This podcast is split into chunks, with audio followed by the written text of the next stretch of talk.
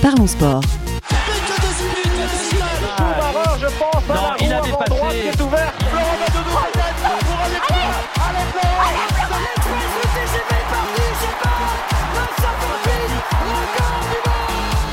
Parlons sport. Une émission animée par Gilles Bombard.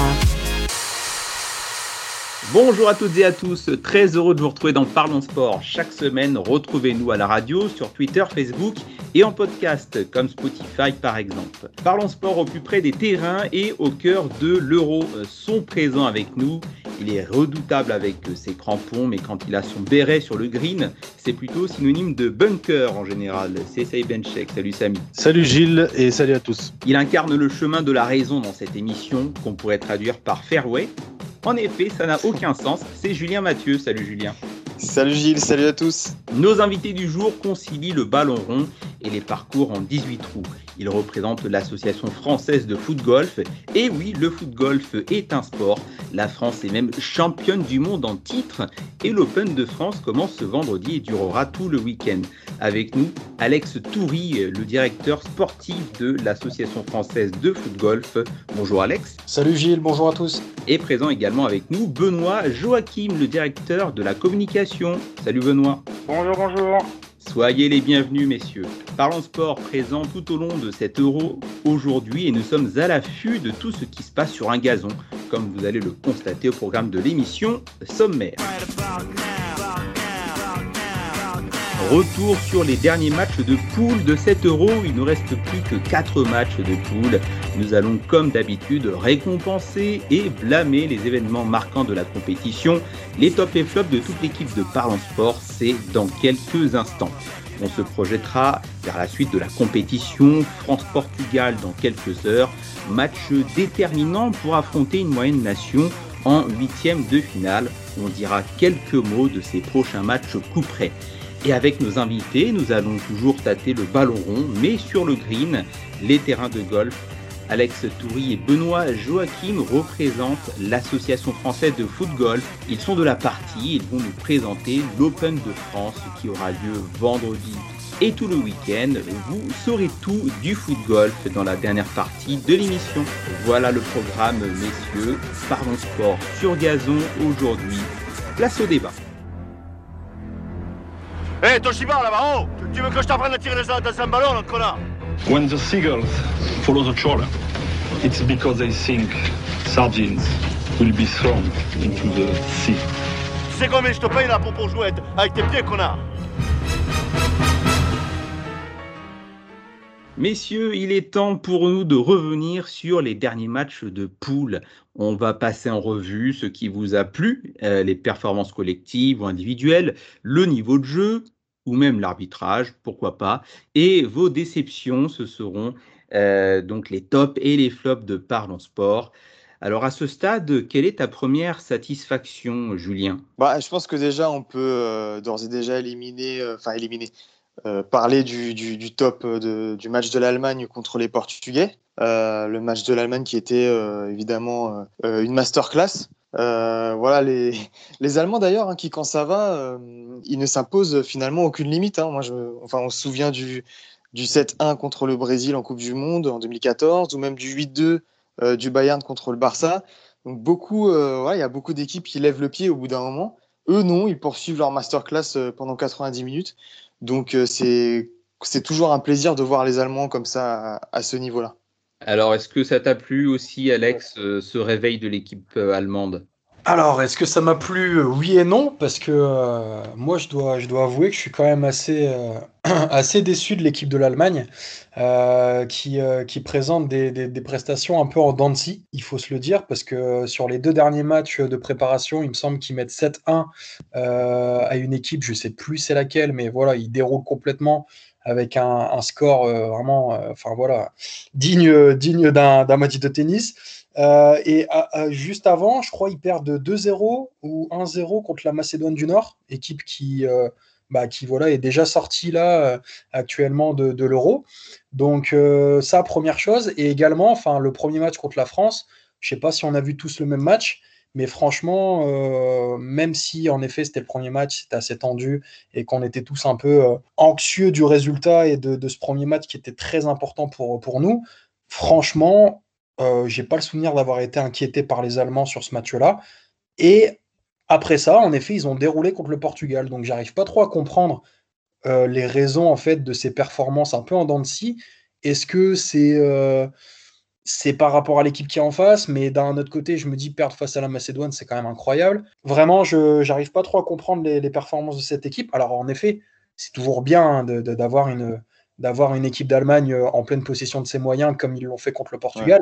Mais par contre, euh, je suis quand même assez surpris des, dernières performances si on regarde, si on remonte à 4-5 matchs derrière. Quoi. Ouais, alors tu as raison, as raison, Alex. Le 7-1, c'était effectivement contre la Lettonie en match amical. Euh, et puis en, groupe, en groupe de, qualification, ils avaient perdu effectivement 2-1. C'était à domicile contre la Macédoine du Nord. et puis on peut même rappeler euh, il y a quelques mois, donc c'était au mois de novembre euh, de l'année dernière, l'Allemagne s'était inclinée 6-0, donc euh, un, vrai set, un vrai sport de set de tennis, c'était contre l'Espagne. donc, comme tu le dis, performance en, en Benoît, tu, rejoins Alex ah. sur cette analyse? Je le rejoins, oui et non. moi, je les ai, je les ai pas trouvés flamboyants. Voilà, je pense que l'Allemagne a rarement a rarement eu un jeu qui, qui est un flamboyant ou alors c'était euh, c'était vraiment euh, euh, sporadique. Voilà, comme le disait Alex, c'était assez rare. Moi, je les ai trouvés assez solides. J'ai regardé le match. J'étais j'étais un peu comme tout le monde assez inquiet au début du match, forcément. contre contre le Portugal mais voilà je trouve qu'ils ont ils ont retrouvé la solidité qu'ils avaient défensivement un milieu qui est assez robuste à l'époque de, des Schweinsteiger et compagnie. Voilà, moi, ça m'a fait plaisir de revoir, de revoir une Allemagne euh, assez conquérante et, et qui bataille au milieu. Donc, euh, je pense que, voilà, on se le dit tout le temps en, début d'Euro, en début de Coupe du Monde, l'Allemagne, c'est jamais une nation facile à jouer. Euh, c'est le genre d'équipe qui peut se réveiller à n'importe quel moment et on l'a vu contre le Portugal. Voilà, moi, c'est c'est ça mon analyse. Quoi. Ouais, alors moi, euh, perso, j'ai quand même du mal avec ce système de jeu. Donc une défense à trois, deux pistons, deux milieux de terrain et puis trois joueurs euh, offensifs. Euh, parce que pour moi, l'équipe d'Allemagne, enfin, ne, joue jamais avec une défense à trois. Donc je pense que je pense que c'est un peu du gâchis, notamment au milieu de terrain où euh, bah, plus, euh, on, ne pourra pas avoir durant 7 euros un, trident Kroos, euh, Goretzka, Gundogan. Normalement, enfin, ça devrait ressembler à ça hein, si on avait un milieu à 3, voire Kimmich s'il n'était pas latéral droit. Mais je me dis que finalement, Joachim Lowe est peut-être une sorte de déchant allemand. Euh, c'est un pragmatique. Il faut qu'on rappelle qu'on a beaucoup de joueurs de, de, Leipzig et quelques joueurs de Chelsea qui ont l'habitude de jouer dans ce système de jeu. Euh, euh, dans un rôle un peu hybride, on, ne sait vraiment jamais quel est son poste de prédilection Kai Havertz Certes, milieu offensif, euh, peut-être un 9,5, peut-être un ailier, euh, on ne sait pas vraiment. Euh, et puis, bah, les, pistons hein, qu'on a à Leipzig aussi, alors Klosterman qui est, qui est toujours blessé, il est diminué, hein. c'est peut-être pour ça qu'on a toujours du Kémiche côté droit. Et puis, on l'a pas dit, mais le piston gauche, là, Robin Gossens, qui joue aussi dans ce système de jeu avec l'Atalanta. Donc c'est euh, l'analyse que je me fais. J'aime pas voir l'équipe d'Allemagne jouer dans ce système-là, mais euh, en même temps, c'est dans ce système-là qu'évoluent la plupart des joueurs. Je vais donner la parole Samy. Je sais pas. Si ouais, bien sûr. Kaya qui, bon, bien sûr, selon, selon un ancien international allemand, comparable à Zinedine Zidane dans, dans sa manière de jouer. bien sûr, bien sûr euh, exactement. On peut, même si on a été un grand joueur, on peut être un, mauvais euh, observateur, et je pense que ça, ça a été, ça a été le cas sur, cette, sur ce commentaire-là. Euh, L'Allemagne n'a jamais été aussi forte, j'ai envie de dire, que quand elle n'a pas un fond de jeu aussi fluide que la grande équipe d'Espagne même si euh, le bémol c'est la Coupe du Monde 2014 où elle a fait à la fois où elle avait à la fois un jeu flamboyant et elle a gagné la compétition. Moi, je pense que cette équipe monte en puissance et qu'il faudra se méfier d'elle, surtout si elle rencontre l'Angleterre dès les huitièmes de finale. Elle pourra, euh, même si c'est à Wembley, ce sera un match intéressant et elle pourra, elle pourra passer cet obstacle. Bon, en tout cas, équipe euh, d'Allemagne qui va affronter euh, tout à l'heure également la Hongrie ça sent quand même les trois points et ça sent quand même bon la qualification pour l'Allemagne. Donc, on va continuer de, les suivre, hein, ces joueurs allemands. Julien, est-ce que tu as d'autres tops euh, et peut-être que dans tes tops, il y aura les fameuses équipes à 9 points euh, au bout de ces trois matchs de poule. Alors, effectivement, j'ai une équipe à 9 points, mais euh, qui pour moi, en fait, est un faux top. Évidemment, c'est pas un flop, mais c'est un faux top parce que j'estime que c'est une erreur, qu'il y, a erreur sur la marchandise. Je comprends pas, moi, les, les, éloges faits à la sélection italienne. je les trouve d'une lenteur incroyable dans le jeu. Tout est téléphoné. ils ont affronté des équipes pour l'instant très très moyenne, hein, la Suisse, les, Pays de Galles et, la Turquie. Euh, tout le monde s'enflamme parce que c'est l'Italie, j'imagine. Mais pour moi, là, cette sélection n'a d'italienne finalement que le nom. On peut euh, effectivement, euh, on ne peut pas leur retirer leur envie, leur volonté, leur esprit d'équipe. Mais à part ça, euh, je vois vraiment pas pourquoi euh, il faudrait sauter au plafond. Donc je sais pas ce que vous en pensez, mais pour moi c'est voilà, c'est un, c'est un semi-top ou un faux top, je sais pas comment appeler ça. Alors moi je te trouve, euh, je te trouve très sévère et, je sens que Samy a envie de, de, démarrer là au quart de tour. Ah, on peut pas, juste rappeler on peut pas que, au, niveau, laisser dire ça, Gilles. attends, attends, on va juste rappeler qu'au niveau des stats, l'Italie reste sur 11 victoires consécutives. Samy, si tu veux compléter. Pour, moi, avant l'euro, ça compte pas, mais si vous voulez. 11 victoires, 11 victoires consécutives. Euh, non, c'est 30 euh, euh, matchs sans défaite. Ouais. je sais pas, peut-être 11 matchs, 10 ou 11 matchs sans prendre de but consécutivement. Euh, ils ont un fond de jeu, euh, une, mayonnaise qui a appris clairement, où tous les joueurs connaissent leur rôle, l'animation, qu'elle soit offensive ou la solidité défensive, est au rendez-vous. Pour moi, c'est l'équipe qui m'a donné le plus de, de, de certitude euh, lors de ce premier tour. Donc automatiquement, je les vois en tant que. Ils sont passés d'outsider à favori numéro 1, même devant la Belgique. Favori numéro 1, carrément. favori numéro 1. moi, j'ai certitude. On a de l'excellence. du principe si on part du principe que euh, un des top favoris, top 3 favoris, c'est euh, l'équipe, euh, c'est l'équipe de France, et eh ben si je vois une équipe qui peut battre l'équipe de France, c'est l'équipe d'Italie, favori numéro 1. Alex et Benoît, il vous revient la lourde tâche de nuancer ces deux positions extrêmes. Alex. Alors, euh, alors moi je pense que Samy il doit avoir des origines italiennes quelque part euh, dans sa famille, parce que franchement moi je rejoins plus euh, Julien dans, dans, l'observation. Alors ok l'équipe d'Italie est à 9 points, ok l'équipe d'Italie est assez séduisante depuis, depuis maintenant une série de 30 matchs, mais il faut aussi se rappeler que l'équipe d'Italie depuis 30 matchs a rarement joué, voire n'a jamais joué contre une équipe euh, du top 3 mondial, voire du top 5 mondial. La plus grosse équipe qu'ils ont affrontée, je crois que c'est le, les Pays-Bas, si je dis pas de bêtises. Et, euh, est-ce qu'ils ont perdu contre les Pays-Bas? Non. Est-ce que la France, si on prend, si on prend la France, est-ce qu'ils ont fait, est-ce qu'ils ont fait mieux que l'Italie? Je pense pas. Bah, on est champion du monde. Mais non, mais je veux dire, dans, les, en, trois ans, en trois ans, entre la dernière compétition internationale et celle-là, je vois pas l'équipe de France supérieure. On s'est fait chier, excusez-moi du terme, pendant trois ans. Samy, ça n'a rien à voir. Ça n'a rien à voir. Quand c'est pas en compétition, ça n'a rien à voir. L'équipe eh ben, de France avant 2018, c'était pas pareil que l'Italie. Eh ben, en compétition, et pourtant, champion du monde. Ouais, mais je peux te dire que. Bah, bah, voilà. Mais en compétition, qu'est-ce que tu veux comparer? Tu veux comparer un premier tour, une équipe, elle a 9 poids, elle a encaissé aucun but. Euh, on voit que tous ces attaquants ont marqué. On voit que c'est euh, bien. Ils peuvent même se permettre de faire rentrer leur deuxième gardien lors de la, dernière journée à, à 10 minutes de la fin. Euh, on voit que c'est un vrai groupe, une vraie équipe. Euh, l'animation, elle est, elle est bien. Les joueurs, même si on les, on les change, eh ben, on voit que tout le monde se fond dans le collectif. Qu'est-ce que tu veux Qu'est-ce que tu attends de plus d'une équipe? Moi, je pense que c'est plus que qu'encourageant et que je les mets en numéro un en tant que favori. Après, je sais, messieurs, vous n'êtes pas d'accord avec moi.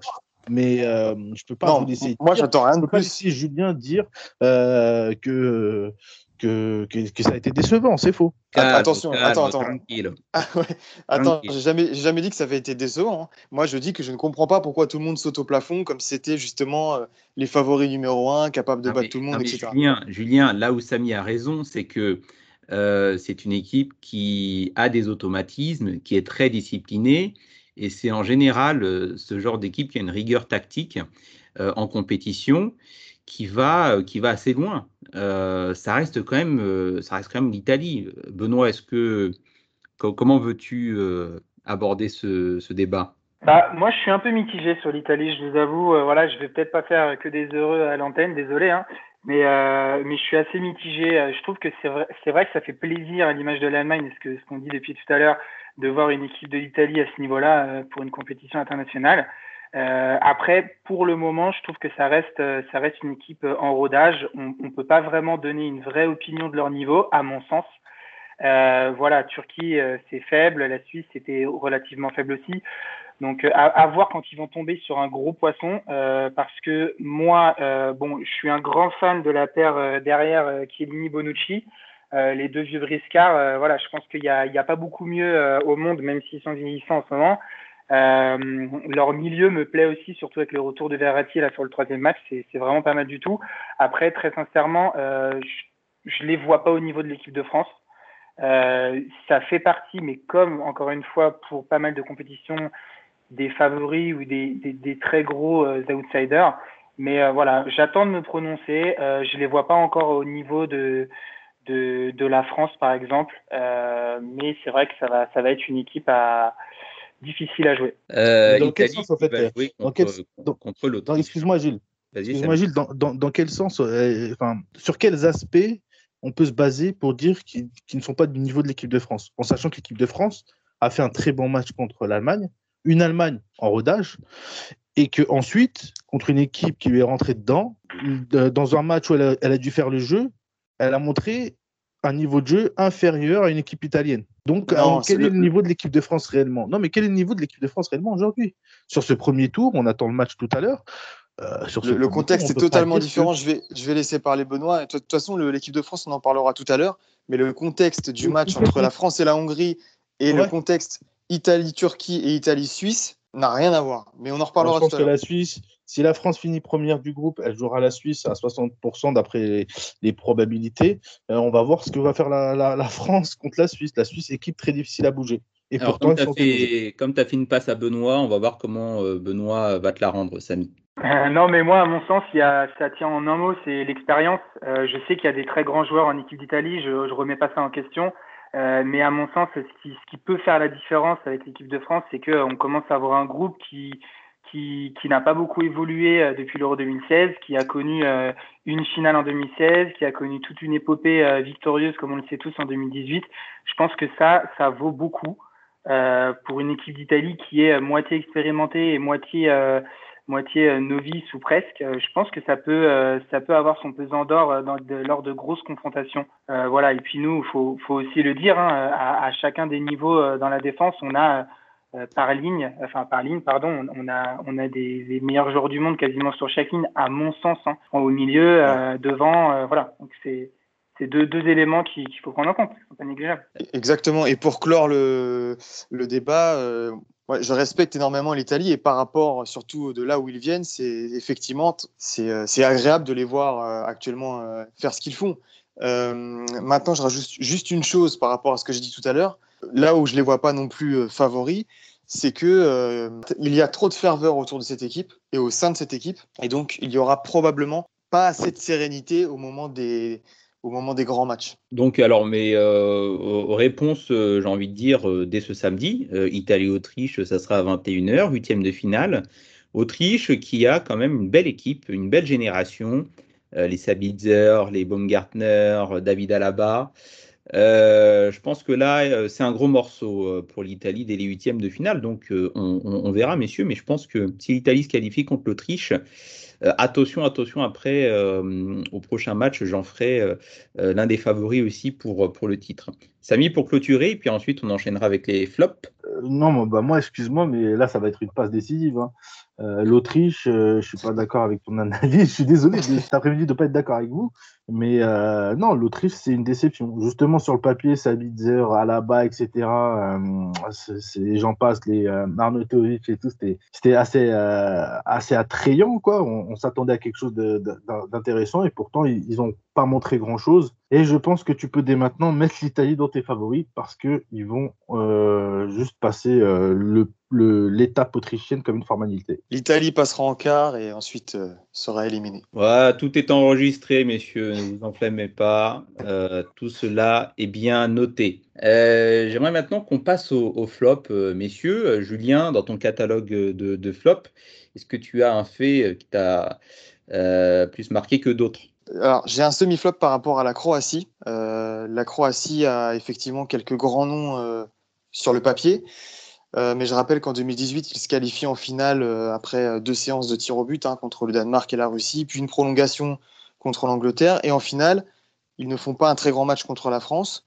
Ce n'est pas non plus une nation très régulière au, niveau, donc c'est pas une surprise de les voir galérer comme ça actuellement, même si au final, hein, ils ont quand même réussi à, se qualifier, mais ils se sont qualifiés au dernier match contre, contre l'Écosse. Ouais, à l'arrache, à l'arrache. À l'arrache. Mais, les pieds dans le plat, pour moi, c'est un flop, la Croatie. Oui, ben. En fait, j'ai en fait, pas envie de dire que c'est un flop parce que parce que parce qu'on sait jamais ce qui peut se passer euh, derrière. Là, c'est une autre compétition qui commence, les huitièmes de finale. Donc euh, c'est encore un peu, un peu tôt pour dire que c'est un flop, mais effectivement, ça a mal démarré. Surtout que la Croatie un flop euh, par rapport au niveau de jeu, parce que franchement, la Croatie qui gagne 3-1 contre l'Écosse, je peux dire que l'Écosse aurait pu gagner ce match avec 3 ou 4 buts d'avance. Hein. je suis effaré de la faiblesse du milieu de terrain. Modric, tu vois, Gilles, c'est quand même du costaud en théorie. Le problème, le problème excuse-moi de te couper, c'est que euh, euh, c'est jamais facile de comment dire d'avaler, euh, de passer outre la déception de la perte d'un titre mondial. On a vu les derniers finalistes, hein, que ce soit la France en 2006 qui a eu du mal à remonter, les Pays-Bas en 2010 et, j'en passe. Ouais, mais là, là, tu cites des équipes et c'est la même chose pour les Croates euh, des équipes qui étaient à leur prime, enfin des joueurs qui étaient à leur prime à ce moment-là. Ouais, tu vois, en 2018, ils étaient au top. Euh, là, ils ont perdu des joueurs, notamment Rakitic. Euh, il, y a eu, quelques changements. Je pense que ça a été difficile pour eux de repartir sur, sur un cycle comme ça, de reconstruction, même si on ne peut pas parler de reconstruction quand on voit des Modric encore sur le terrain et qu'ils les sauvent en plus. Maintenant, c'est un semi-flop, mais je suis d'accord avec toi, parce que tu as, utilisé le terme de semi-flop. Euh, parce que euh, parce que c'est ils nous ont ils nous ont habitués à, un meilleur jeu, surtout au niveau du milieu de terrain, de la créativité, etc. Par contre, on a déjà vu la Croatie jouer extrêmement bien, notamment il y a cinq ans maintenant euh, en France, et sortir face à une équipe du Portugal qui a été qui a été justement très mitigée dans le jeu. Donc pourquoi pas? Peut-être qu'en en étant comme ça, ils iront un peu plus loin. En tout cas, on, on, leur souhaite parce que ça reste quand même une équipe sympathique. Hmm. Et qu'on a battu en finale, je le rappelle. Est-ce que tu as d'autres flops, euh, Julien, avec toi? Non, après, j'ai euh, un semi-top, si vous voulez, si vous voulez qu'on en parle, euh, qui, est, qui est celui de la Belgique. en fait, j'aimerais avoir votre avis, messieurs, parce que je ne sais pas vraiment quoi en penser. on ne peut être que dithyrambique quand on les voit jouer avec leur 11 type, en tout cas. À part peut-être sur le plan défensif.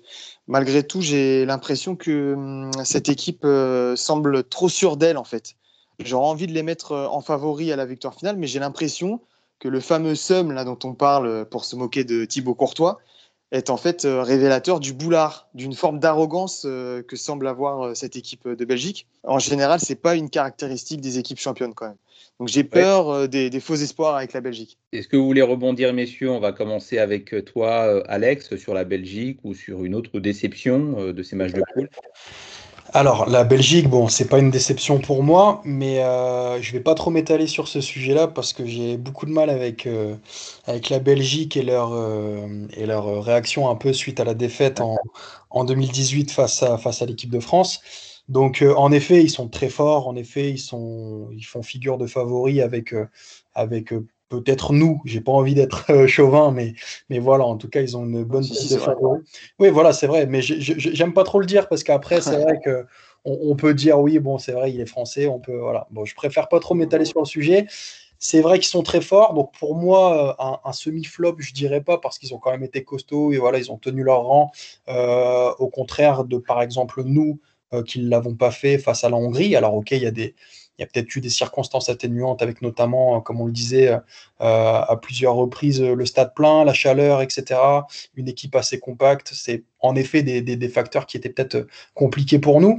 Mais moi, en, tant que flop, je voulais, je, voulais, je voulais en sortir un plus particulièrement. Alors, je ne sais pas ce que, ce que vous en pensez, vous, mais moi, je suis extrêmement déçu de l'Espagne qui, qui en fait, ben, alors c'est vrai que ça fait quelques années qui ne font plus grand-chose euh, depuis la, fin, la fin d'un certain cycle avec ben voilà, le, la fabuleuse équipe d'Espagne avec les Iniesta, etc. etc. Mais c'est vrai que là, je suis quand même assez déçu parce que l'Espagne, ça reste quand même une équipe avec, euh, avec un vivier de joueurs quand même assez intéressant. Mais j'ai l'impression qu'en fait, il y a... enfin, c'est vraiment un, un, un, soufflet, un soufflet vide où il n'y a rien dedans. Il n'y a pas de fond de jeu il y a, il y a, enfin vraiment, je suis vraiment déçu de l'Espagne. Alors j'en attendais pas forcément énormément de leur part, mais là, quand je suis face au fait accompli et leur, euh, leur prestation jusqu'à maintenant, je me dis mais enfin c'est plus l'Espagne et c'est vraiment triste, très triste de les voir à ce niveau-là. ensuite, quand tu regardes l'effectif, le groupe de l'Espagne, il n'y a plus vraiment de top players. Hein. Euh, il va rester. il n'y a pas les Madrilènes. Donc... Euh. Alors, il n'y a, pas les madrilènes, mais comme leader de vestiaire, il va te rester un Jordi Alba. Euh, tu auras qui encore? Peut-être un Bousquet. Aspilicueta. Ouais, un Aspilicueta, mais ça n'a jamais été vraiment un leader de la sélection euh, espagnole. Euh, sur le banc, habituellement, Aspilicueta. donc, franchement, quand tu regardes le groupe, moi, dès le départ, je savais qu'il fallait pas trop compter sur eux. Qu'est-ce que tu en penses, Benoît? Je suis assez d'accord. Euh, moi, déjà, j'étais mitigé à l'annonce de la, de la sélection, hein, même si ça reste l'Espagne, il, y a des beaux noms sur le papier. Mon avis là-dessus, c'est que j'ai l'impression qu'ils ont beaucoup de mal à euh, faire le passage de relais. Ça fait, ça fait déjà plusieurs, euh, plusieurs années qu'on le sent. je pense qu'ils ont, ils ont pas encore fait le deuil de leur milieu de terrain historique. Xavi, Iniesta, Busquets, voilà, c'est, des joueurs qui manquent, même si il y a des il y a des nouveaux éléments qui, qui essayent un peu de, de percer. Je pense qu'aujourd'hui, euh, c'est c'est pas la grande Espagne. Ça ne le sera sûrement pas, euh, à part si je me trompe, mais ça ne sera sûrement pas euh, pendant cet euro et peut-être euh, pendant la prochaine Coupe du Monde. Je pense qu'il faut peut-être laisser passer une génération, voilà, à l'image de d'autres nations qui ont souffert de ça, d'une génération qui a, qui a, été un peu un peu euh, en deçà de, de ce qu'elle aurait pu faire. Euh, voilà. Je, donc euh, je, je, suis déçu parce que déçu de voir l'Allemagne à ce niveau-là, mais pas forcément surpris. Ouais, je, je, pense que le flop de l'Espagne est unanimement partagé entre nous. alors moi, messieurs, j'ai un autre flop. Je ne vais pas parler de la VAR parce que franchement, c'est trop facile. je vous poserai plutôt la question, messieurs, où sont passés les U23 les U23, euh, les fameux espoirs euh, du football qui se révèlent en général lors des grandes compétitions. Euh, certains étaient annoncés et puis franchement peu ont convaincu. je dirais peut-être parmi les satisfactions chez les espoirs, chez les U23, bon, peut-être Donnarumma, le gardien italien, que des clean sheets. Peut-être Gravenberch qui a fait avant-hier, euh, un bon, un bon match avec, euh, avec les Pays-Bas, même s'il n'a joué qu'un seul match. On a une petite révélation d'Amsgaard avec le Danemark, un joueur que je ne connaissais pas, pour tout vous dire. Et puis l'attaquant suédois Alexander Isaac, qui joue à la Sociedad. C'est du costaud aussi, mais par contre, au niveau des flops, moi je suis très déçu parce que je n'ai pas vu Sancho briller. Je n'ai pas vu Ferran Torres faire grand-chose. Il joue pas en même temps. Donc... Euh. Avec l'Espagne. Bah, il a joué quelques minutes hier, quelques euh, minutes, euh, Sancho. mais par contre, Joao, Joao Félix, qui, qui ne joue pas encore avec le Portugal, je suis très surpris. On va voir s'il va jouer tout à l'heure contre l'équipe de France. mais j'attendais des Pedri avec l'Espagne, j'attendais des Bellingham avec, avec l'Angleterre. L'Angleterre qui est une pépinière d'espoir, hein, Mason Mount, Foden, euh, Declan Rice, euh, eh bien, ces, jeunes Anglais n'ont pas du tout su euh, porter leur équipe jusqu'à présent. On aurait pu mettre hein, dans la catégorie des flops l'Angleterre, malgré ses deux victoires et, un match nul. C'est quand même très décevant au niveau du jeu. Donc voilà, moi je suis, très déçu. je ne vois aucun espoir briller. si ce n'est ceux que ce qu'on a cités, mais ils sont trop peu nombreux Qu'est-ce que euh, vous en pensez, euh, messieurs? On va donner la parole à Benoît. Alors, bah, moi, ouais, pour un peu lancer le débat, euh, j'ai une unification qui arrive souvent dans les, dans, dans les grandes compétitions. C'est voilà, la gestion d'une très, très grosse saison, longue, compliquée mentalement et physiquement pour les joueurs. Euh, il y, a, y, a, très régulièrement dans des grandes compétitions des, des, des jeunes joueurs qui n'arrivent pas forcément à, à, gérer ça de la bonne des manières. Euh, c'est vrai qu'un joueur euh, qui, a la vingtaine euh, à peine passée, ça peut, je pense, hein, être compliqué de gérer voilà 40, 50 matchs dans l'année, plus après passer dans un euro, compétition internationale. Il y en a certains qu'on n'a pas encore joué, qu'on a très peu joué, d'autres, comme vous l'avez dit, qui qui jouent pas beaucoup, peut-être un manque de confiance aussi. Je pense que c'est pas aussi, c'est aussi pas forcément évident d'être des titulaires en puissance dans un club, puis de se retrouver à faire banquette en, équipe nationale. Donc voilà, je pense que c'est pas le seul, mais c'est un des éléments de réponse. Voilà, la gestion d'une saison longue de particulière et de très très haut niveau. Ouais, je suis d'accord avec toi. Il y a aussi une question de, de, gestion d'équipe. C'est pas forcément facile de faire entrer euh, des jeunes comme ça dans une compétition. Mais euh, ah, je sais pas, quand même, j'aurais euh, bien voulu voir davantage. Euh, ah oui, enfin, on, a eu quand même Guardiol, intéressant avec, euh, avec la Croatie, qui ne joue même pas à son poste euh, habituel. Il a fait un, bon match hier euh, contre l'Écosse, victoire 3-1, on le rappelle, qualification de la Croatie. Guardiol qui est positionné latéral gauche, euh, c'est plutôt un défenseur central en temps normal. Il va être transféré à Leipzig.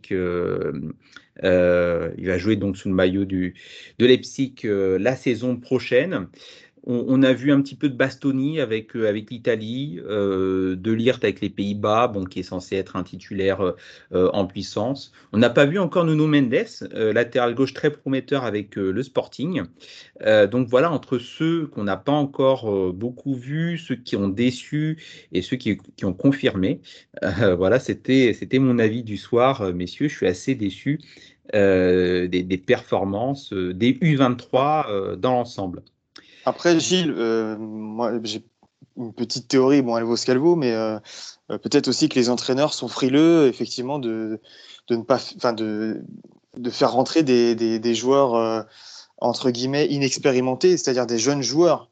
Parce qu'en fait, les joueurs que tu cites, la plupart ont très peu joué finalement dans cet euro, et on sait que maintenant avec les, le, avec les nouvelles formules de, de l'euro, avec toutes ces équipes, etc. Il faut être prêt déjà mentalement tout de suite. Euh, voilà, peut-être qu'il y a peut-être qu'il y a cet aspect-là aussi à prendre en compte. Ah, il y a de la marge, hein, Julien. Hein. C'est une compétition où euh, les, les, troisièmes peuvent se qualifier. Donc, euh, oui, c'est vrai, vrai, Au contraire, dans, dans l'ancien format de l'euro, ok, tu as peut-être que des matchs coup près, mais là, tu as quand même un, un, peu, un peu de marge, euh, je dirais. Euh, Après, c'est les, les, les, premiers rencontrent les troisièmes, donc j'imagine qu'en huitième de finale, euh, tu veux t'assurer euh, une première place pour, pour aller le plus loin possible dans la compétition. Ouais, ouais, mais on, on se révèle aussi en jouant. tu vois, Deschamps en 2018, il n'a pas hésité, Mbappé titulaire. Euh, et, Mbappé. et, Mbappé. de 2018, c'était pas le Mbappé qui s'est révélé être un crack. Ah, quand même, quand même. Il, ça, il a des, il avait déjà fait sa saison avec Monaco. Par exemple, Dembélé, lui, n'a jamais été titulaire avec euh, Deschamps PSG, en compétition. Non, non, mais il a, justement, il avait déjà fait sa super saison avec Monaco, donc il était déjà révélé au grand public. Bon, messieurs, on, on va rester euh, sur du Kylian Mbappé. On va aborder euh, la question de l'équipe de France. Que, alors, j'aurais plutôt tendance euh, à ranger dans la catégorie. Euh, ni top euh, ni flop, plutôt euh, en demi-teinte. L'équipe de France qui va affronter le Portugal dans, quelques heures, c'est ce soir. Hum, l'équipe de France qui a plutôt intérêt à gagner son match s'il veut s'assurer eh bien des chances optimales de qualification en huitième de finale en vue des, quarts de finale. parmi les tendances en termes de composition d'équipe, on, devrait normalement assister à la titularisation de Tolisso à la place de Rabiot, peut-être euh, la titularisation aussi de Koundé à la place de Pavard.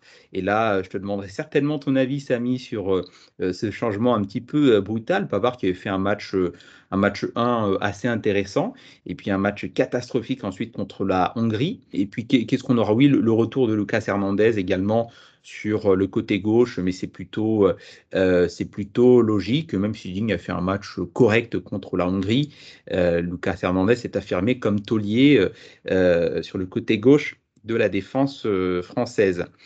Euh, alors, Samy, euh, quelques mots sur ces, sur, ces, sur ces changements. Tu les estimes opportuns à ce stade de la compétition. Donc, on le rappelle, l'équipe de France qualifiée, mais qui, si elle veut s'assurer d'un tableau assez facile à partir des huitièmes de finale, doit quand même battre le Portugal. Bah écoute, si on revient sur le cas de, de Pavard, excellent match contre l'Allemagne. Bon, en même temps, c'était dans un, dans un stade qu'il connaît très bien, etc. Mais pour moi, c'était son meilleur match avec l'équipe de France. Euh, match référence, donc on s'attend à, à, ce que, à ce que la suite euh, soit, soit dans le même, dans le même état, état d'esprit. Euh, et puis finalement, non, il s'écroule contre la Hongrie. Je pense que le coup qu'il prend contre l'Allemagne a, a vraiment. la tête. ouais, ça a été vraiment euh, plus que. Je pense qu'on a minimisé un peu l'impact que ça a eu sur, euh, sur lui. Il a été catastrophique contre la Hongrie. Je pense qu'il faut qu'il souffle un petit peu. Et que globalement, euh, Didier Deschamps doit apporter quelques ajustements. Rabiot n'a pas été bien. Peut-être qu'il faut le faire souffler aussi. Et, puis, et puis Tolisso, c'est assez logique. Je pense qu'il peut, il peut très bien tenir le ballon au milieu de terrain et, amener de l'impact. Ça permettra aussi à Kanté de jouer un peu plus, un peu plus dans, on va dire, dans le même poste, un peu plus avancé comme, comme à, Chelsea, euh, de faire du box-to-box. Bon, euh, moi, je, je vois pas de, je vois pas de, de veto entre guillemets au changement qu'il a effectué. maintenant, Koundé, attention, hein, ça, il arrive contre des clients au Portugal, il faut pas les, Ouais. pas les sous-estimer. Ça va être très compliqué. Le match contre l'Allemagne, il est un peu hors du temps. Hein, euh, le Portugal nous a montré depuis 2016 euh, que c'était pas euh, facile de les bouger. Leur mettre 4 buts, c'est une performance que, franchement, qui, est très surprenante et ça se reproduira pas tout à l'heure. Je suis complètement d'accord, euh, Samy. Moi, je voudrais juste faire un petit point, notamment sur le match contre, sur le dernier match en fait contre la Hongrie, parce que j'entends beaucoup de choses sur ce match nul. J'entends parler d'élimination. Il y a certaines personnes qui ont parlé d'élimination. J'entends beaucoup de critiques sur certains joueurs. Euh, J'ai l'impression en fait qu'on n'apprend jamais du passé quand on parle de, l'équipe de France euh, en compétition euh, internationale. En 2016 et 2018, la France en poule, c'était une horreur. Rappelez-vous, à l'arrivée, on fait finale. Depuis 2016, l'équipe de France face aux équipes plus faibles, c'est simple. Soit, soit c'est masterclass 3-4-0, soit c'est très dur. Mais finalement, ce genre d'équipe, tu les retrouves au maximum en huitième de finale. Et à partir des huitièmes de finale, c'est une autre compétition, comme j'ai dit tout à l'heure, à élimination directe, donc avec une pression différente qui entraîne une implication euh, mentale différente chez les joueurs. Donc euh, voilà, pour moi, ne commençons pas à nous, à nous inquiéter pour la suite. La France ne restera pas longtemps euh, avec aussi peu de réussite devant le but. J'espère que ça le fera tout à l'heure contre le Portugal. Griezmann, à l'Euro 2016, c'est 6 buts, un seul en poule, contre l'Albanie à la 90e. Là, en 2021, euh, un match en poule avec l'équipe championne du monde que tout le monde veut se faire face à une équipe moyenne qui joue à 11 derrière sous une chaleur euh, torride en plus et dans un contexte euh, très particulier puisque le stade était archi plein et qu'on n'a pas vu ça depuis euh, un an et demi. Donc c'est vraiment pas pour moi un match révélateur. On va pas en rencontrer beaucoup des équipes qui joueront comme ça puisque plus on va avancer, plus on aura des équipes qui joueront le titre et donc des équipes qui seront forcées de jouer en face de nous. Voilà, un tel match contre la Hongrie, ça peut arriver, clairement. C'est même plutôt à propos, puisque ça peut remettre les joueurs euh, à l'endroit. Maintenant, dernière chose, et après je vous, laisse, euh, je vous laisse la parole. La France va retrouver dans quelques heures le Portugal qui lui a privé d'un titre à l'Euro dernier. Donc là, on aura un match évidemment révélateur et surtout très intéressant. Bon, est-ce que les déclarations de Julien te rassurent, Alex? Ben, je partage plutôt le. Je suis plutôt en phase avec Julien ce soir, euh, décidément. Mais euh, c'est vrai que pour moi, comme il le dit, à partir des huitièmes, c'est une autre compétition qui commence. Puisque, euh, puisque comme, comme l'a dit Julien, jusqu'à maintenant, l'équipe de France, sur ses dernières confrontations, ou en tout cas sur ses dernières compétitions internationales, ça a toujours été un peu en dilettante lors, de, lors, des, lors des poules.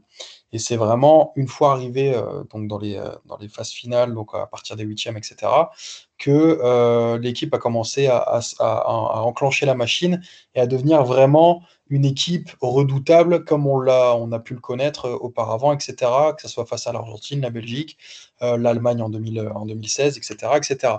Par contre, euh, moi, je pense qu'il y a un facteur. Après, justement, je peux peut-être lancer cette question-là et ça serait intéressant d'avoir votre avis.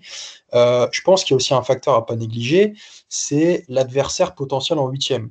C'est-à-dire que euh, si on termine premier, si je dis pas de bêtises, on va tomber contre la Suisse ou l'Ukraine, je crois. Alors après, je sais pas comment ça se passe dans la tête des joueurs, mais moi, en tout cas, si j'étais à leur place, si j'ai le choix entre alors, ok, il faut battre le Portugal pour, euh, pour euh, pouvoir tomber sur ces équipes-là. Mais si j'ai le choix entre euh, tomber contre la Suisse et l'Ukraine et si donc c'est pas la Suisse ou l'Ukraine, tomber contre l'Angleterre, les Pays-Bas ou la Belgique, franchement, le choix est vite fait dans ma tête. et, je, et je pense que je, je, donne mon maximum pour faire en sorte de remporter ce match et terminer premier du groupe à l'issue du, match de, de, de tout à l'heure. Alors sachez messieurs, sachez messieurs que si on termine euh, deuxième du groupe, eh bien on rencontrera l'Angleterre mardi prochain à 18h. Et oui messieurs, on clôture, on clôture messieurs, il faut qu'on avance euh, dans cette émission. Le temps passe vite, euh, vous le savez. la parole est à nos invités. Alex Toury et Benoît Joachim, respectivement directeur sportif et directeur de la communication de l'Association française de foot golf. Et oui, le foot golf est un sport. La France est championne du monde en titre de la discipline et on aura un magnifique Open de France qui commence ce vendredi. Euh, ça sera euh, donc au golf euh, parc Robert Hersan à la chaussée d'Ivry, c'est dans l'Eure-et-Loire. Mais au fait, messieurs, c'est quoi le foot golf, Alex Tourille, Benoît Joachim? Pour commencer, je vais laisser la parole à, Benoît qui, qui, pourra certainement vous donner un peu plus d'éléments sur, sur tout ça. Euh, il, aime bien justement parler un peu du foot golf dans sa, dans sa globalité, donc je laisse la parole à Benoît pour le coup. Yes, alors euh, bon bah déjà je suis un peu déçu que vous sachiez pas ce que c'est que le foot golf, messieurs, voilà, je tiens à vous le dire. Mais bon, je vais faire une petite piqûre de rappel. Euh, en fait, le football, voilà, c'est une discipline qui est, qui est apparue euh, euh, en 2008-2009, euh, voilà, euh, au tout début aux Pays-Bas. Euh, en France, c'est arrivé en 2013. Voilà, c'est c'est le président actuel de, de l'association française de football, Romuald Preto, qui a, si on peut dire, implanté le, la discipline en France. Voilà, donc bon, très très simplement, le, le foot golf, c'est euh, c'est un mélange, donc comme son nom l'indique, de foot et de golf, et c'est exactement les mêmes règles que le golf. Ça se joue sur les mêmes parcours que le golf.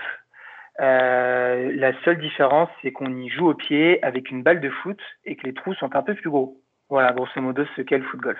Euh, qu'est-ce qui vous a donné envie euh, de, de, vous intéresser justement au foot golf, messieurs? Comment est-ce que vous êtes arrivé au sein de cette association? Comment est-ce que vous avez connu cette discipline? Alors, euh, pour ma part, moi, je connaissais parce que c'est une discipline en fait qui fait régulièrement le buzz sur notamment les réseaux sociaux, Internet. donc, j'avais j'avais déjà vu quelques vidéos parce que forcément qui dit discipline un peu insolite, euh, dit, euh, euh, dit intérêt des médias, intérêt de, nombreuses, de nombreux influenceurs, etc. Donc moi, c'est comme ça que je l'ai connu. Moi, quand je suis arrivé il y a un peu moins de deux ans dans le football, j'en connaissais pas beaucoup plus que ça. mais c'est vrai que c'est un sport qui est jeune. Il y a, c'est un très beau projet parce que c'est que depuis 2013 que, qu'il existe en France. Donc à l'échelle d'un à l'échelle d'un sport, euh, c'est vraiment euh, absolument euh, minime. Donc euh, voilà, moi ce qui m'a plu, c'est vraiment ça, la construction de ce projet et, et toutes les possibilités qui s'offrent à la naissance d'un sport. Alors c'est un, sport, qui commence, à s'étendre petit à petit. C'est un sport qui commence à s'étendre petit à petit puisqu'il est pratiqué dans une quarantaine de, pays euh, environ. Il y a quand même 46 parcours affiliés euh, en France. Euh, vous avez à peu près 5000 euh, licenciés, c'est ça? Est-ce que vous voyez au sein de l'association une dynamique favorable en termes de, nombre de pratiquants sur les terrains de golf, mais avec, un ballon de foot. Alors en effet, euh, en effet concernant l'évolution du foot golf, on a eu un, tremplin non négligeable en 2018 avec euh, donc la Coupe du Monde de foot golf qui a été, qui a été organisée au, Maroc, euh, mais également qui a été remportée par l'équipe de France de foot golf, ce qui a vraiment en fait été un, un, un tremplin, un tremplin pour, pour la connaissance et pour la la, vraiment euh, la, reconnaissance en elle-même du, du sport.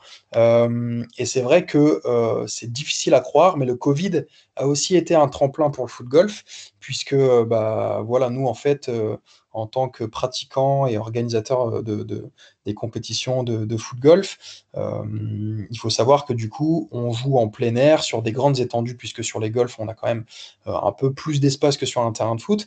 et c'est vrai que euh, dernièrement, par rapport au Covid, euh, les footballeurs n'avaient donc plus la chance de pouvoir jouer, s'entraîner ou en tout cas s'affronter lors de compétitions, que ce soit des matchs ou des tournois.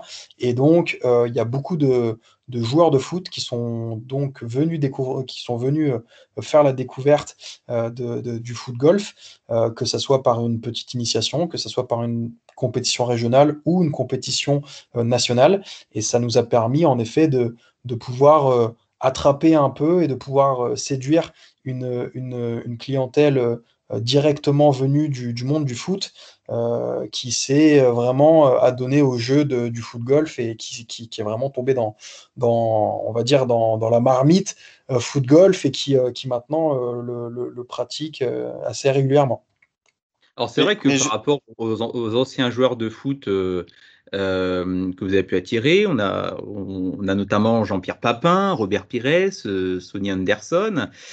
Euh, comment est-ce que vous avez fait pour attirer de tels noms? Alors en fait, c'est bah, le président dont je vous parlais tout à l'heure, Romuald Prito, qui, avant de créer l'Association française de foot golf, a travaillé dans plusieurs clubs professionnels de football. Euh, voilà, dans, dans, dans, des services marketing et commercial. Et de ce fait, il a, il a, il a développé un réseau au fur et à mesure des années euh, d'anciens joueurs pros euh, qui était assez, assez intéressant. Donc, il avait beaucoup de connaissances. Et en fait, c'est justement euh, ça euh, qui a été le facteur X, si on peut dire, voilà, de la réussite et la clé de voûte de la réussite du, du de l'implantation du foot golf, en fait, parce que euh, en France, le tout premier événement foot golf, c'était un événement VIP.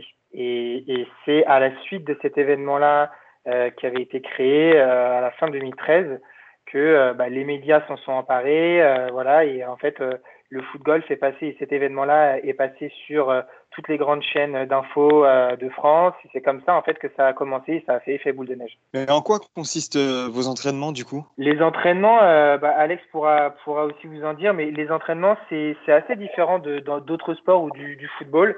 Euh, c'est moins fréquent déjà. Il y a, il y a, il y a beaucoup de clubs qui s'entraînent très régulièrement comme, comme dans d'autres sports.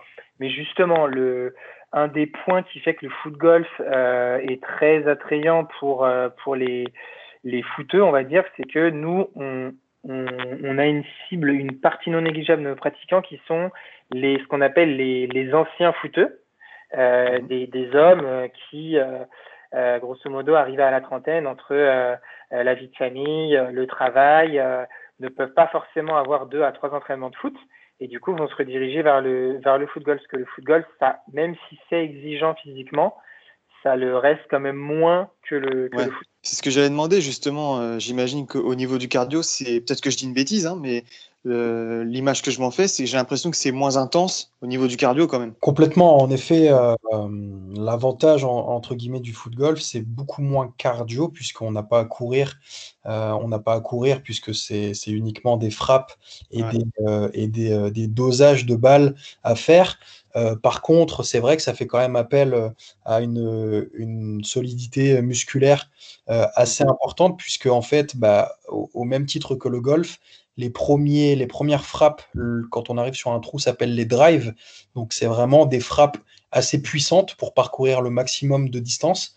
Et c'est vrai que si on est mal préparé, mal échauffé, ou alors qu'on est en mauvaise condition physique, ça peut très vite tourner au drame avec des déchirures, des élongations, euh, etc. Et ça nous arrive très souvent, euh, en tout cas du côté des joueurs, d'avoir des blessures de ce type suite à un mauvais échauffement, suite à, une mauvaise préparation qui entraîne des, blessures quand même assez entre guillemets graves ou en tout cas qui, qui, euh, qui immobilisent les joueurs sur une longue durée. Alors il y a pas mal d'événements quand même qui sont organisés dans le monde du, du foot golf. Alors on, on, l'a dit, euh, il y a la Coupe du Monde tout d'abord de foot golf où la France eh détient une étoile euh, dans cette compétition. Il y a aussi euh, une Golf Foot Cup, un championnat de France et puis l'Open de France qui est organisé à partir de ce vendredi et qui va durer tout le week-end.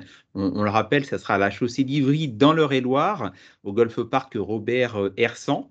Euh, alors, messieurs, euh, est-ce que vous pouvez nous présenter cet événement? Euh, Oui, oui bah, je, vais, commencer. Oui, en fait, l'Open de France, si on peut le comparer, c'est un, comme un tournoi du Grand Chelem au tennis. Voilà, toute proportion gardée, hein, on, on, ne, on, ne prétend pas être, être du même niveau qu'un Roland Garros, mais dans l'esprit, dans l'idée, c'est la même chose. Donc, il y, a, y, a, y, a, plusieurs tournois majeurs en France qui sont organisés et labellisés par la Fédération internationale de football et l'Open de France en fait partie. Donc on a, on a beaucoup, beaucoup de chance parce que euh, c'est du coup euh, ce label qui nous permet de rassembler euh, plus de 300 joueurs cette année, même si on l'avait déjà l'année dernière et les années d'avant. cette année, on, a une, on a un record d'affluence puisque les années d'avant, on tournait plutôt aux alentours de 180, 190 personnes. L'année dernière, on a approché les 200. Là, aujourd'hui, on, est, on est à plus de 300 participants, donc c'est vraiment un record un record mondial hors euh, Coupe du Monde. Voilà, donc ça c'est c'est un élément que, que, forcément qui est important. Euh, donc euh, on est on est ravis de faire cet événement-là ce week-end. S'il y a des personnes qui nous écoutent, qui veulent venir dans le département du 28 pour nous faire un petit coucou, n'hésitez pas, c'est ouvert au public. Alors, quel est le profil des participants Des retraités du football, des joueurs des joueurs professionnels de foot golf? D'ailleurs, vous me direz euh, s'il y a des, des, joueurs professionnels euh, dans ce milieu. Euh, qui va-t-on retrouver? Alors, le, profil type du foot golfeur, c'est avant tout en effet des, jeunes retraités, on va dire, du, football, qui n'ont plus forcément la condition physique pour, pour, pour continuer sur, sur des saisons pleines de football. donc, c'est vrai qu'on va dire que le cœur de cible se situe entre, on va dire, 30 et 50 ans euh, au niveau des hommes, bien évidemment, en grande majorité, même si on a également des femmes qui, qui s'y mettent petit à petit, euh, notamment en France. Mais c'est vrai que oui, le, cœur de cible, c'est d'anciens footballeurs euh, entre 30 et 40 ans qui, qui ont quand même un, au niveau vraiment euh, des, moyens. Il voilà, il y a beaucoup de beaucoup d'investissements en, en, parlant d'argent, mais également en, temps, puisque ça demande beaucoup de déplacements un peu partout en France. Euh, donc c'est vrai que il faut quand même, euh, à mon sens, avoir une passion pour le foot golf pour pouvoir faire beaucoup de déplacements de ce type sur les compétitions. Après, rien n'empêche bien évidemment de faire des compétitions régionales ou juste des initiations ou des parties entre amis ou entre, entre collègues euh, pour, euh, pour pouvoir découvrir le foot golf dans un premier temps. C'est tout à fait réalisable. Et concernant en effet les, les, joueurs professionnels, on ne peut pas encore caractériser comme professionnels euh, les, les, meilleurs joueurs de foot golf, puisqu'on n'est pas assez connu, puisque en fait les, les, meilleurs joueurs de foot golf ne sont pas rémunérés grâce à leur pratique. En revanche, ça commence un peu à se structurer, avec notamment les meilleurs joueurs mondiaux et également quelques joueurs en France qui arrivent en fait à récupérer tout simplement euh, plusieurs sponsors pour financer leur saison, euh, que ce soit tant sur la participation aux compétitions que sur les déplacements, que sur les logements, que sur le, les équipements.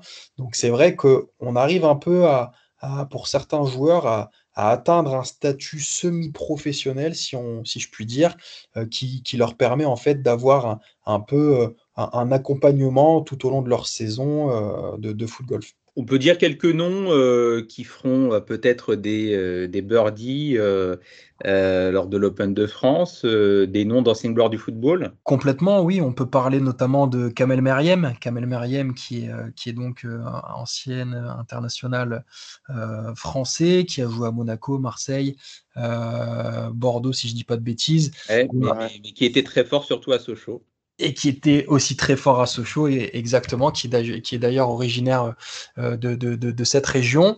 Euh, c'est vrai que Kamel Meriem euh, est un joueur aguerri de foot golf et qui fait d'ailleurs partie de l'équipe de France de foot golf.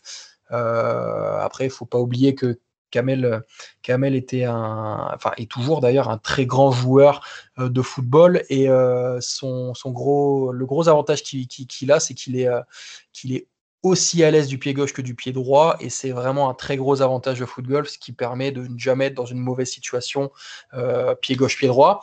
Et après sinon en termes d'ancienne gloire du football on peut aussi parler de de, euh, de Florent Cinema Pongol euh, ex-joueur de Liverpool Anthony Le Talec on peut parler également de Ludovico Bragnac euh, qui est aussi Adel Chedli également. On aura aussi la visite de Charles Enzogbia ce week-end qui va venir justement découvrir la pratique du foot golf par le biais, euh, par l'invitation en tout cas de, de Florence Sinama Pongol. Donc, euh, donc voilà, du beau monde qui risque d'être euh, performant en tout cas ce week-end sur, sur le parcours de l'Open de France. Pour un Open comme celui-là, il y a des discussions avec des médias pour transmettre la compétition. Est-ce que cela a déjà été envisagé, le fait de retransmettre à la télé un tel événement de foot golf? Alors oui, on est, on est euh, régulièrement en discussion euh, avec des médias. la plus, sur la plupart de nos événements, on a des médias qui viennent, mais c'est plus sur des formats courts, type reportage, interview, etc., ou de découverte du foot golf. Pour la diffusion, c'est un peu plus compliqué. On, on, a été, on a été en discussion avec notamment une chaîne d'infos sportives gratuite euh, voilà, française. La problématique aujourd'hui qu'on a, c'est que, comme on vous le disait tout à l'heure, on, reste une petite discipline aujourd'hui qui, est structurée, mais qui ne l'est pas autant que d'autres disciplines. Et aujourd'hui, des sports qui sont euh, euh, assez attractifs et qui ne sont même pas diffusés en télévision, il y en a beaucoup. On en fait partie et nous, on a la, la particularité d'être un sport assez difficile à, à diffuser et assez coûteux parce que euh, je vous prends un exemple, mais euh, pourquoi est-ce que euh, la pétanque c'est très c'est très populaire et très très diffusé à la télévision C'est notamment parce que pour toute la captation d'images et la retransmission, c'est assez facile. Il faut une ou deux caméras, c'est statique, voilà, le terrain est petit. En revanche, sur un golf, nous, par exemple à l'Open de France, on a deux parcours qui font plusieurs kilomètres, qui couvrent plusieurs hectares. Euh, voilà, le golf, en, le golf en tout, il doit couvrir même plusieurs dizaines d'hectares. Donc c'est très compliqué, c'est très très coûteux. Euh, et aujourd'hui, c'est un peu, euh, c'est un peu ça qui nous fait défaut pour une retransmission en live. Même si, par exemple, à l'Open de France, on, va avoir la chance d'avoir d'avoir InfoSport Plus qui sera présent pour faire un reportage et notamment suivre Florentine Pongol et Anthony Le Talec qui sont chroniqueurs sur sur Canal. Et l'année dernière, on a eu la chance aussi euh, d'avoir plusieurs passages sur euh, la chaîne L'équipe. Et voilà, chaque année, on a des médias qui viennent, qui sont intéressés, mais c'est pas pour du live, pour les raisons que dont je vous ai parlé à l'instant. Un dernier message, messieurs, pour nos auditrices, nos auditeurs, s'ils veulent pratiquer le foot golf, comment doivent-ils s'y prendre? Non, bah, s'ils veulent s'y prendre, déjà, moi, je les, je les invite à, à aller peut-être sur notre site internet ou sur Google. Voilà, on a la chance d'être assez, assez visible. Euh, notre site internet c'est footgolf-france.fr ou sinon on est aussi euh, présent sur Facebook, sur Instagram. Euh, donc euh, voilà, n'hésitez pas. On, on, est une petite équipe, mais euh, on est on est très motivé. Donc si des personnes veulent découvrir le foot golf, on peut y jouer en compétition, mais pour démarrer, comme l'a dit Alex tout à l'heure, on peut très bien s'organiser une petite session de foot golf découverte, tout comme on irait se faire une session de foot, de, de badminton. Voilà, on peut réserver une session de foot golf pour euh, faire par exemple un petit parcours neuf trous euh, le dimanche matin entre amis, entre collègues ou en famille. Donc, euh, faut vraiment pas hésiter, voilà, par, le biais de des réseaux sociaux notamment, euh, à nous contacter pour faire une découverte ou, ou même un séminaire d'entreprise par exemple. Le message est passé, euh, messieurs, y compris pour Samy s'il veut faire des frappes dans le bunker comme d'habitude. Euh, merci, merci messieurs. Ça a été, ça a été un plaisir de vous avoir avec nous, Alex Toury et Benoît Joachim de l'association française de foot golf. On le rappelle, l'Open de France euh, du 25 au 27 juin au Golf Park Robert Hersan à la chaussée d'Ivry, c'est dans l'heure et. Euh, merci messieurs et à très bientôt. On remercie également euh, Samy euh, Julien. On se retrouve très prochainement pour un Parlons Sport spécial Euro sans doute. Retrouvez-nous d'ici là chaque semaine à la radio, sur les podcasts, sur les réseaux sociaux. Bon match et bonne semaine à tous.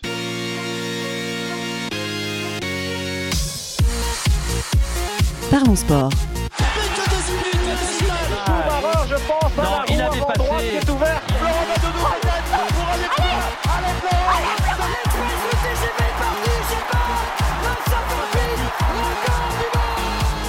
Parlons Sport, une émission animée par Gilles Bombard.